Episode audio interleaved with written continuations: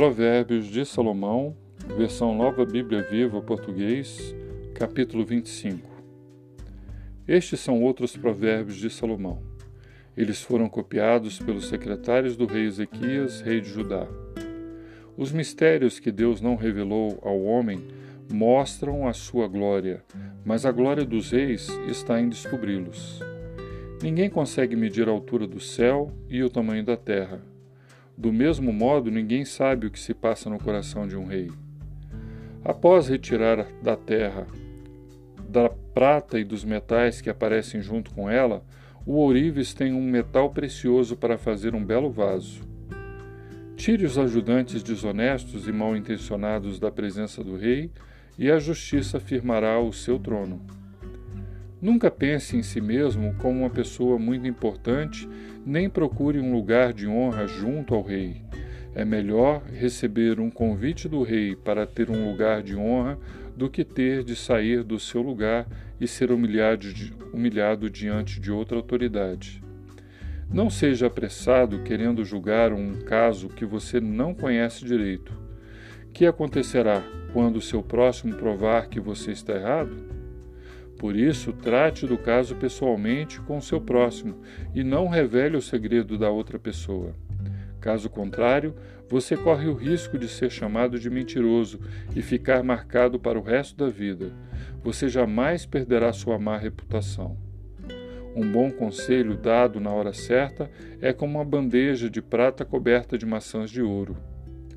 A repreensão dada com sabedoria é como um brinco de ouro ou uma joia de ouro puro para quem se dispõe a ouvir a repreensão. Como o frescor da neve num dia de verão, é o mensageiro de confiança para aqueles que o enviam. Ele reanima o espírito dos seus senhores. Um homem que vive contando vantagens sobre boas ações que nunca pratica, é como uma nuvem que passa sobre o deserto e não deixa cair uma gota de chuva. Seja paciente e você persuadirá o príncipe. Fale sempre com delicadeza, pois assim você pode vencer todas as dificuldades. Você gosta do mel? Coma um pouco de cada vez, para que não fique enjoado e acabe vomitando. Não exagere nas visitas a seu vizinho para que ele não se canse de você e acabe ficando com raiva de você.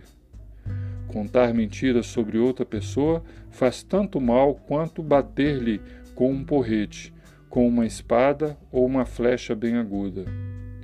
Confiar num homem que não merece confiança na hora da dificuldade é como mastigar com dor de dente e apostar corrida com o pé quebrado.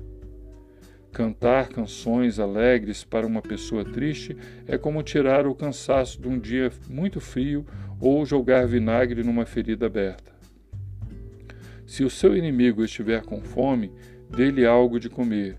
Se ele estiver com sede, dê-lhe de beber.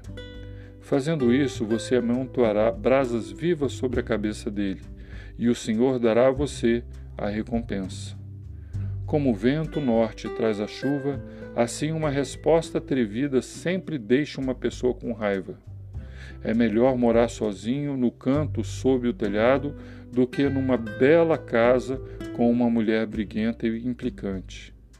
Boas notícias chegadas de um país distante são bem-vindas como um copo de água fresca para uma garganta sedenta.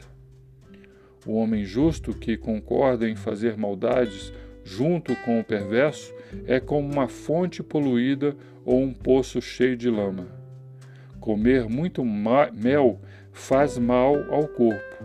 Esforçar-se para mostrar aos outros como somos importantes faz mal ao nosso espírito.